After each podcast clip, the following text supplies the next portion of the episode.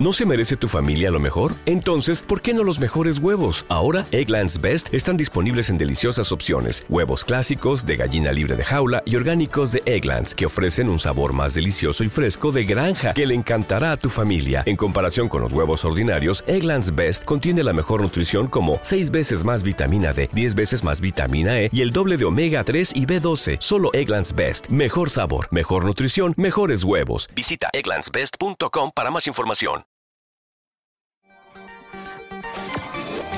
Bienvenidas, bienvenidos a Valientes del Emprendimiento. El podcast en el que repasamos las noticias más relevantes de la semana, publicadas en la revista digital Valientes Emprendedores y las difundidas en nuestro canal de Twitch. Dirige y presenta Faustino Sánchez Guindo. Comenzamos, valientes.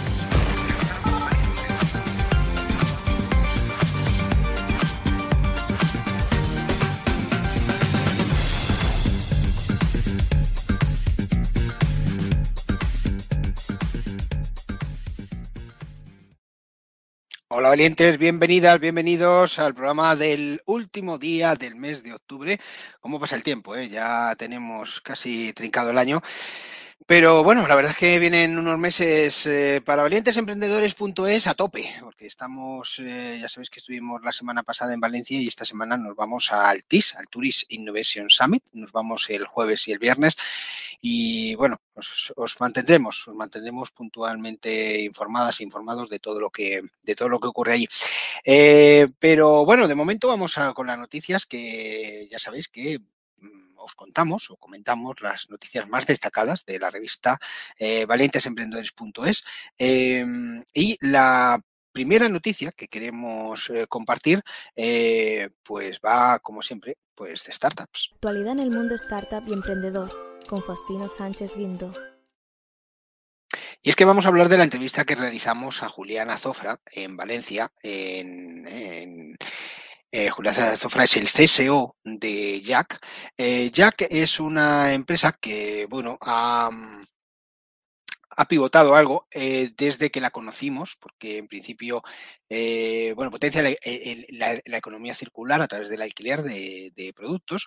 Eh, nosotros cuando hablamos con María Zofra, que es la CEO de, de esta empresa, pues, de esta startup, nos comentó que efectivamente eh, iban muy dirigidos al alquiler de particulares. Sin embargo, eh, bueno, pues el otro día estuvimos ya hablando con Julián, que es el CSO, eh, y, mm, y nos comentó que, bueno, pues que habían pivotado más hacia, hacia empresa en España, aunque ahora en su expansión internacional, pues retomarán en algunos países, creo que en Alemania, ahora lo, escucharemos en la entrevista, quiero recordar, el nivel también de particulares. Pero aquí en España se dedican a eso, alquiler de tecnología, de mobiliario y de movilidad para las empresas. Eh, es una, bueno, una manera de impulsar las empresas de negocio con el renting más flexible del mercado, con beneficios fiscales, eh, con un software de gestión de, los dispositivos que alquilan estas empresas y eh, que incluye seguro. Lo primero que le preguntamos a Julián es, eh, bueno, eh, que, cómo que le había dado por ir a visitar el, el Valencia Digital Summit cuando no tenían stand. Y bueno, nos lo deja muy claro. Pues bueno, antes de nada, muchas gracias Faustino y pues hoy hemos venido aquí a, a Valencia a apoyar un poco el ecosistema emprendedor, no solo Valencia, sino también el, el español. Y bueno, también nos, nos sentimos muy identificados con, con, los valores del Valencia Digital Summit. Al final, este año está muy centrado en resolver los problemas socioeconómicos de España y creo que nuestra solución, un poco abogando por el alquiler en vez de la compra, tiene bastante sentido hoy aquí. A continuación, pues estuvimos hablando de la importancia que tiene la economía circular y la sostenibilidad hoy día, y Jack realmente lo que hace es eso, potenciar la economía circular. Al final nuestra solución está muy basada en la economía circular, como tú dices. Al final nosotros lo que intentamos es eh, prolongar la vida de todos los artículos, sobre todo los que pueden usar las empresas en España, como pueden ser eh, pues, eh, dispositivos tecnológicos como los móviles o los ordenadores. Y lo que conseguimos al final mediante el alquiler es que cada empresa lo use solo por el tiempo que lo necesita y cuando ya no necesite más, pues nosotros nos encargamos de darle una nueva vida con otra empresa, otra startup española o incluso con particulares. Le preguntamos a Julián sobre el último acuerdo alcanzado. Pues mira, ahora eh, también eh, darle la enhorabuena a mi compañera Amalia, que la veréis en, en la foto. Y acaba de cerrar con un partner que se llama Tu Trocito, que hacen muebles a medida y esto nos va a permitir pues, ofrecer eh, nuevo mobiliario para las empresas españolas y que al final pues, no solo puedan acceder al renting de tecnología con nosotros, sino que a todo lo que necesiten para montar sus nuevas sedes y sus nuevas oficinas y darle un buen entorno a sus empleados donde trabajar. Por tanto, la pregunta que le hacemos es, bueno, ya estáis centrados en el B2B y ahí nos deja claro que en España sí, pero internacionalmente eh, van a volver también al B2C. Ahora estamos muy centrados en, en, el B2B más que en el B2C, pero sí que de cara a 2023, que vamos a abrir nuevos mercados por Europa como Alemania, queremos potenciar en estos mercados el B2C. También en, en España tuvimos que abandonar el B2C por temas de, de, riesgo y nos tendremos más en el B2B que nos traía pues, más seguridad y también más, más volumen que nos permitía crecer más rápido. Le preguntamos por, María y Lucía, las cofundadoras de, Jack, porque resulta que están en Silicon Valley. Y además nos cuenta que él va a ir al Slash eh, a ver si consigue ese millón de euros. Eso es, eso es. Ahora, bueno, estamos un poco partidos el equipo porque tenemos la oficina en Lanzaera, la oficina en Google for Startups en Madrid. Ahora mis dos socias, María y Lucía, también cofundadoras de Jack, las tenemos en el programa de Draper University en Silicon Valley. Un poco eh, un poco absorbiendo la mentalidad que tienen allí, también más agresiva en el mundo startup y aprendiendo mucho. Y ahora yo también eh, la semana que viene estaré en Helsinki, en el Slash, compitiendo en el Slash 100 por el premio de un millón de euros. Bueno, Julián, pero vamos a ver, le preguntamos, oye, las posibilidades reales de ganar ese millón de euros, a ver, ¿cuáles son las posibilidades de Jack en el Slash? Yo creo que Jack tiene mucho potencial, eh, seguramente eh, podamos tener la posibilidad de pichar en la final. Yo confío, empezamos 100 startups, hay mucho, mucho nivel de todo el mundo, no solo Europa, y, y yo creo que Jack estará presente en el main stage el último día para luchar por, esos, por esa inversión del millón de euros. Actualmente están en una ronda, una ronda SID de un millón de euros eh, y nos lo cuenta. Ahora estamos levantando eh, un millón, una ronda SID, y estamos hablando con varios Venture Capital, alguno internacional, eh, como puede ser, no quiero decir nombres, pero digamos que en Alemania hay bastante interés por el tema de la economía circular y también tenemos eh, inversores eh, que ya están a punto de firmar en España. Y también, bueno, nos acaban de aprobar el, el Neotec por la línea de mujeres, los 250.000 euros a fondo perdido, que también seguro que nos pueden ayudar mucho a crecer este año. Oye, ¿lanzadera qué tal? Lanzadera muy bien, lo echamos mucho de menos y bueno, hoy estamos aquí en, en Valencia, que al final es, es los territorios de, de Lanzadera, ¿no? Y, y, un poco reconectando aquí con antiguos compañeros y staff de Lanzadera. Pero Nuestra... Google for Startups no le anda. Bueno, Google for Startups es diferente, es diferente. En Lanzadera la verdad que dejamos una, una gran familia y nos han ayudado muchísimo con el proyecto siempre, eh, tanto de tema económico como con las formaciones y los contactos. Y Google yo creo es un poco ya para startups eh, con un, algo más de tracción, pero, pero también nos han dado unas grandes instalaciones en Madrid, que os invito a pasaros por ahí, si queréis venir a, a visitar, a visitarnos, pues nosotros encantados. Y, y también eh, yo creo que de cara a 2023 le darán bastante caña. Están metiendo muy buenos proyectos, sobre todo también orientados a la sostenibilidad ahora. Y, y yo creo que será un buen centro de startups en un futuro en Madrid. Claro, como están en ronda, pues le pedimos que transmita un mensaje a los inversores para que metan pasta. Bueno, yo siempre destaco que somos un equipo con muchísimo potencial en un mercado gigante. Se calcula que para 2025 el mercado de la suscripción llega a los 625 billones de dólares. O sea, yo creo que hay mucha oportunidad de que Jack eh, acabe consiguiendo bastante cuota de mercado. Y luego que al final, pues eh, al ser un proyecto muy basado en la economía circular, eh, no solo hay una oportunidad financiera, sino que hay una oportunidad de dejar el mundo mejor a las generaciones del futuro. Último, le pedimos eh, que indique a, a, todas y todos los que nos estáis escuchando la manera de contactar con, con ellos, eh, Jack, con dos Ks y con Y. Pues bueno, al final, como ya veis, somos una empresa muy joven y nos podéis contactar por cualquier red social o incluso por teléfono y email, que los tenéis ahí en la página web disponibles. También, bueno, eh, los LinkedIn siempre los intentamos responder Así que nada, buscáis Jack o Julián Azofra y siempre habrá algún miembro del equipo dispuesto a ayudaros con lo que necesitéis. Bueno, la verdad es que nos hizo mucha ilusión ver, al equipo de Jack en, el Valencia Digital Summit. Y, nada, la verdad es que, bueno, mañana nos pondremos otra, otra entrevista que también estuvimos haciendo. La verdad es que hay startups súper interesantes y hemos tenido la oportunidad de descubrirlas o de eh, retomarlas, como es el caso de Jack, en el Valencia Digital eh, Summit. Estás escuchando Valientes del Emprendimiento con Faustino Sánchez Quinto.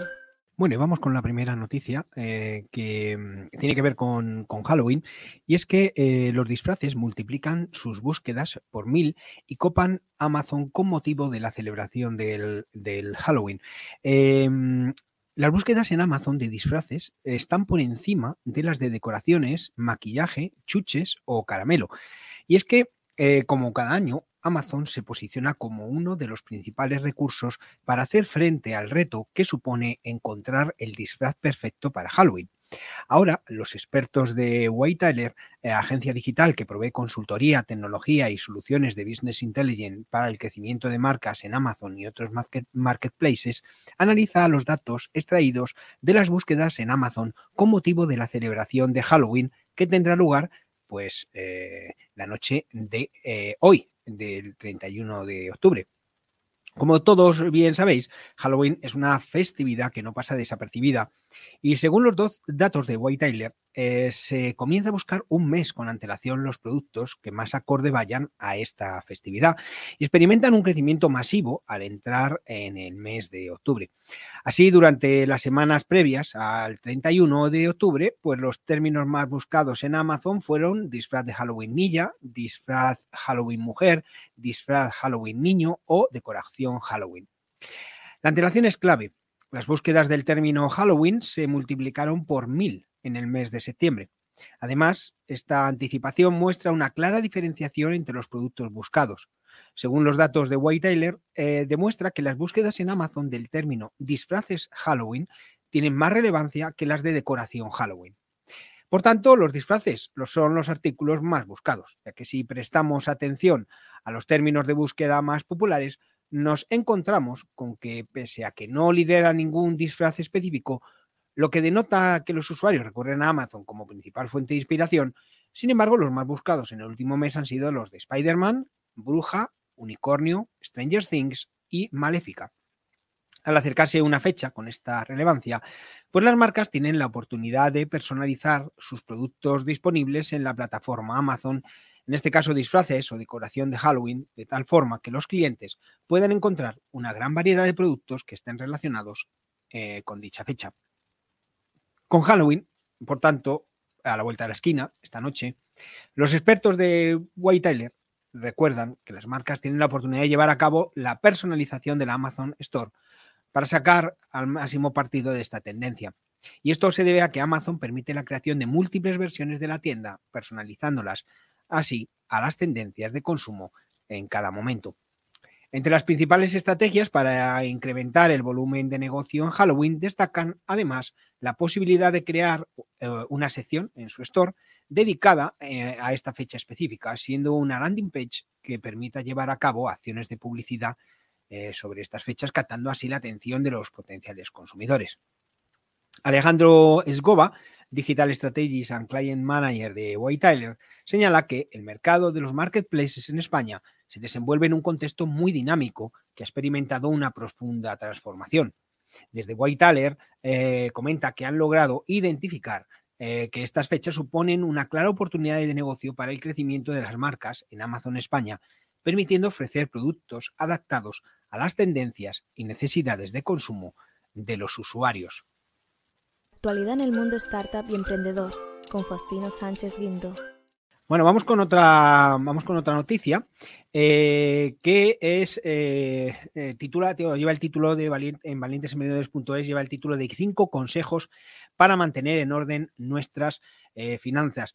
y es que el enorme ahorro logrado por los hogares españoles tras la pandemia empieza a perder fuelle por culpa de la inflación, de la subida de costes y de la crisis económica.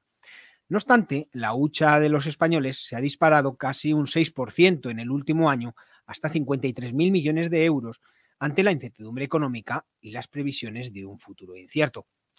Recientemente, eh, Finanfox, eh, que es una fintech de planificación financiera, realizó un estudio entre sus clientes arrojando los siguientes datos.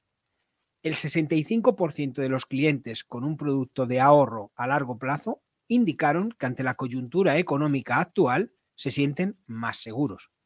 En este sentido, Alex Caballero, fundador de Finanfox, señala que un producto a largo plazo involucra a la persona con su planificación financiera, le anima a informarse sobre cómo funcionan los mercados y la economía y a tomarse en serio sus finanzas. Según cifras de la OCDE e Inverco, en 2050 se estima que nuestra pensión será equivalente al 49% de nuestro salario. Este tipo de cálculos crea un pensamiento mayoritario común a todos los millennials, las personas nacidas entre el 78 y el 99, y es que no confían en cobrar una pensión pública cuando se jubilen. Desde Finanfox explican que el 45% de los millennials no ve claro el camino hacia su jubilación, mientras que el 87% de ellos reconoce no contar con una estrategia para ello. En este escenario, según estos expertos, eh, para disfrutar de una buena jubilación cuando llegue el momento de retirarse es necesario empezar a ahorrar cuanto antes.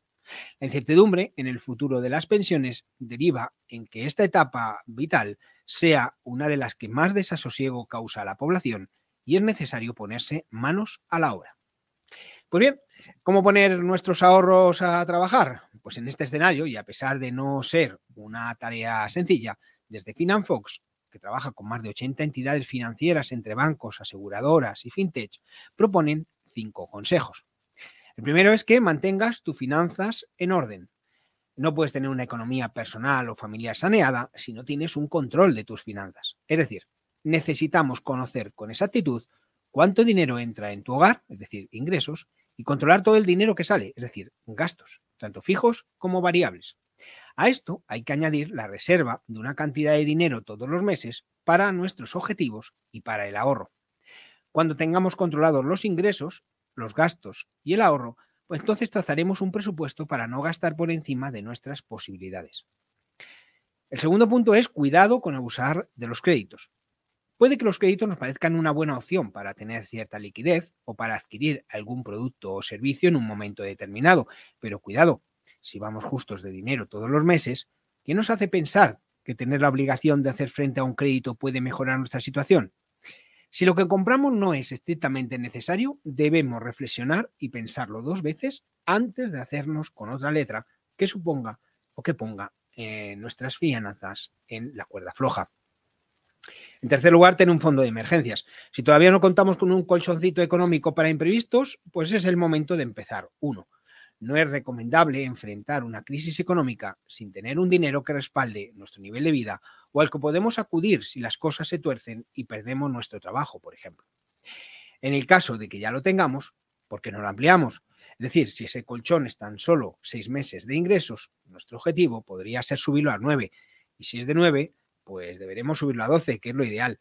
La tranquilidad y la seguridad de saber que estás cubierto ante cualquier imprevisto no tiene precio, según indica el propio Alex Caballero. Eh, continúa con la planificación financiera. Es el cuarto punto, cuarto consejo. Cuando estamos ante las puertas de una recesión económica, las personas tienden a ponerse en modo pánico y si tienen inversiones, empiezan a deshacerse de ellas. En el contexto actual debemos hacer una pausa, respirar y seguir con nuestra planificación financiera a largo plazo. Las crisis son cíclicas y los mercados tardan relativamente pocos meses en recuperarse.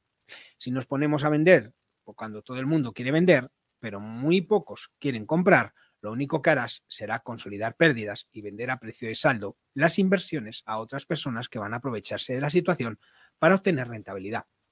Recuerda que el interés compuesto juega a tu favor porque las bajadas del mercado se ven compensadas con las subidas. Los mercados siempre van al alza, aunque caigan por épocas. Si no tienes una planificación financiera, es el momento de tener una. Tomando el control de nuestras finanzas, tomaremos el control de nuestra vida. Para vivir tranquilamente, sabiendo que tienes un plan y para estar preparado ante recesiones, lo mejor es contar con una planificación realizada por expertos que nos ayude a sobrellevar los distintos escenarios y alcanzar nuestros objetivos. Actualidad en el mundo startup y emprendedor con Faustino Sánchez Guindo. Bueno, vamos con la siguiente noticia y es que eh, Premium Guest, de la cual ya hemos hablado en alguna ocasión, retoma su expansión internacional y llega a Miami y eh, Nueva York. Eh, Premium Guest, que ya sabéis que es el software especializado en la gestión de eventos, retoma su expansión internacional y desembarca en Estados Unidos, que es uno de los mercados líderes en el sector de ocio nocturno, en el que espera facturar un millón y medio de euros el primer año. La primera parada de dicha expansión tiene lugar en las ciudades de Miami y de Nueva York.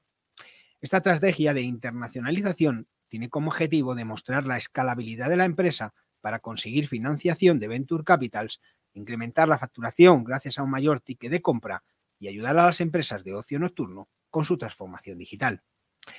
Tras testar el mercado sudamericano en Argentina y Uruguay con unos resultados muy positivos en 2019, la startup barcelonesa se vio obligada a paralizar la expansión a raíz de la pandemia.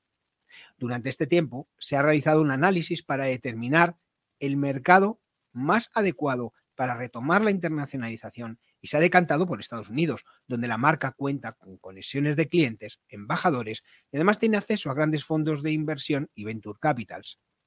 Paul Domingo, coceo y director de producto de la compañía, habla de la repercusión que, tendrán, eh, que tendrá esta internacionalización y comenta que principalmente va a llevar acá o va a tener como consecuencia mayor facturación y además esto pues les permitirá continuar creciendo en nuevos países. Además, Paul Domingo destacó los puestos de trabajo que se van a generar con esta expansión internacional. Eh, de hecho, dice que bienvenidos al 24-7, no solo a nivel Customer Success, eh, sino que además contratarán perfiles tanto en Latinoamérica como en USA y varios departamentos tendrán que incrementarse proporcionalmente para continuar manteniendo este crecimiento. Y es que Estados Unidos es uno de los mercados más grandes en lo que se refiere a ocio nocturno, con un tamaño de más de 70.000 locales de ocio entre bares y discotecas, de los que más de 6.000 se encuentran en Nueva York. Tras España, USA es uno de los países líderes en el sector, y así lo demuestra la última lista de The World's 100 eh, Best Clubs eh, de The International Nightlife Association, en la que ha recibido 44 nominaciones, 12 de ellas entre Miami y Nueva York, ocupando el segundo lugar entre los países más nominados después de España, que tiene 58. Por lo que con la experiencia que tiene Premium Guest en el mercado español, puede aportar mucho valor a la industria nocturna estadounidense. El ocio nocturno, la verdad es que tiene un gran impacto económico en el país norteamericano, y es que solo Nueva York, conocida como la ciudad que nunca duerme, aporta 10.000 millones de dólares a la economía de la ciudad y genera unos 300.000 empleos, según el estudio de Hostelea. Con su llegada al mercado americano, la startup española prevé continuar con su crecimiento y cerrar el 2022 con una facturación global de 15 millones de euros. Se espera un crecimiento similar al de España a nivel de clientes, pero con una mayor facturación, puesto que el ticket medio es más alto. De media, un cliente puede facturar entre 2X y 3X en comparación con un cliente español. Eh, esta internacionalización permitirá a la compañía tener más oportunidad de crecimiento e innovación, pues se espera que la facturación aumente un 10% en 2023 y llegue a un total de 50% para 2026. Se proyecta una generación de unos 16 puestos de trabajo entre ambas ciudades solo en el primer año y que la plantilla entre EUA y España eh, aumente en más de 20 personas.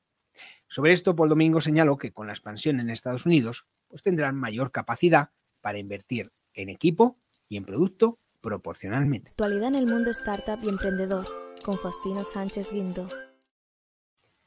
Bueno, y vamos a cerrar el programa de hoy con un notición, un notición que fue desvelado en el Valencia Digital Summit, eh, que como sabéis se celebró la semana pasada, eh, y es que el 3 de noviembre se va a votar en el Congreso la ley de startups.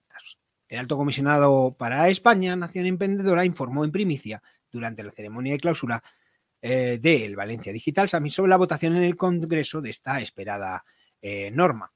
Em, por tanto, eh, Francisco Polo, que es el alto comisionado, como digo, para España, Nación Emprendedora, informó en primicia que la ley de startups se votaría en el Congreso esta semana, en concreto el 3 de noviembre. Una noticia celebrada por Juan Luis Hortelano, presidente de Startup Valencia, la organización promotora del evento tecnológico internacional, pues, a juicio de Juan Luis, introducirá medidas que cambiarán la estructura productiva del país y lo convertirá en un lugar más atractivo para la inversión. Se trata de una ley, añade Hortelano, que desde Startup Valencia llevan años reclamando para dinamizar el ecosistema y facilitar el desarrollo de negocios innovadores y con alto valor añadido. Francisco Polo, por su parte, explicó los aspectos principales que plantea esta ley, como son las stock options o la introducción de un visado para nómadas eh, digitales. Eh, sinceramente, la verdad es que eh, mm, yo creo que pilló por, sorpresa al foro. Yo estaba allí, según lo estaba comentando, yo creo que pilló por sorpresa al foro. sí que es verdad que aplaudieron el hecho de que ya se, se, votara esta, esta ley, por fin. Pero, pero noté que no, mm, no la cogieron con, con gran expectación, ¿no? Sí que es verdad que ha recibido muchas críticas, pero bueno, em, algo es algo, ¿no? Veremos. Eh, el cierre institucional del Valencia Digital Summit eh, también contó con la participación de Pilar Bernabé, que es la delegada de gobierno de la comunidad valenciana, que coincidió con Polo en destacar que eventos como el Valencia Digital Summit ofrecen a la región visibilidad internacional y la convierten en punto neurálgico de la digitalización y el emprendimiento. Eh, de hecho, comentó que es el evento que se merece el ecosistema valenciano. La verdad es que eh, estamos encantados, nos encantó esta, esta edición del VDS. Eh, también, bueno, ya sabéis que en esa clausura que, estuvimos nosotros presentes, pues también fue testigo de la entrega de galardones, que ya hemos hablado de ella, que ya sabéis que proclamó como ganadoras a las startups Trevellars y Delivers.ai en la categoría Seed y Growth, respectivamente. Y eh, el premio de la competición eh, pues consiste en un stand VDS 2023, un stand en TNW Valencia y entradas para el TNW Amsterdam. Eh, ya sabéis que se presentaron más de 500 startups de 35 países como candidatas para participar en esta VDS. durante la ceremonia de clausura se entregaron además los premios de Challenge que es una competición por equipos que organiza la Universidad Politécnica de Valencia junto a Startup Valencia en el marco del Valencia Digital Summit. El primer premio, dotado con un galardón económico de 1.200 euros y mentorizaciones personalizadas, fue para viejos amigos. El segundo y tercer reconocimiento, con 1.000 y 800 euros de premio respectivamente, fueron a parar a Bluechain y Greencam. Por último, se hizo entrega del premio Startup Health a eh, patrocinado por la Consellería de Educación, Universidades, Ciencia y Sociedad Digital, que fue para Repodrax. Quique da Costa, chef con tres estrellas Michelin, también recibió el premio Valencian Innovation Ambassador, eh, un reconocimiento a su trayectoria y su compromiso con la innovación. Un rato antes, Da Costa participaba en la programación de Valencia Digital Summit con un encuentro con la directora general de KM0 Food Innovation Hub, Beatriz Jacoste. Pues bien, VDS 2022 ha servido para visibilizar y poner en valor el trabajo que se desarrolla en la comunidad valenciana, así como para destacar el talento y la tecnología que se gesta en la región. Durante estas dos jornadas han participado más de 450 ponentes de reconocido prestigio en el ecosistema internacional, más de 12.000 asistentes de 35 países distintos, doy fe, estaba petado, y más de 400 inversores con una cartera de más de 6.000 millones de euros para invertir en el próximo año, lo que ha permitido que CEOs y fundadores de las multinacionales más destacadas del mundo hayan puesto sus ojos en el ecosistema valenciano. Pues bien, eh, esperando ya eh, al Valencia Digital Summit del 2023. Estás escuchando Valientes del Emprendimiento con Faustino Sánchez Quinto. Bueno, pues esto todo, amigas y amigos. Os esperamos mañana. Mañana es, que es fiesta, día 1, eh, pero aún así emitiremos a las 9 eh, eh, el programa habitual de lunes a viernes. Así que nada, os esperamos. Hasta mañana. Bienvenidas, bienvenidos a Valientes del Emprendimiento el podcast en el que repasamos las noticias más relevantes de la semana, publicadas en la revista digital Valientes Emprendedores y las difundidas en nuestro canal de Twitch. Dirige y presenta Faustino Sánchez Guindo.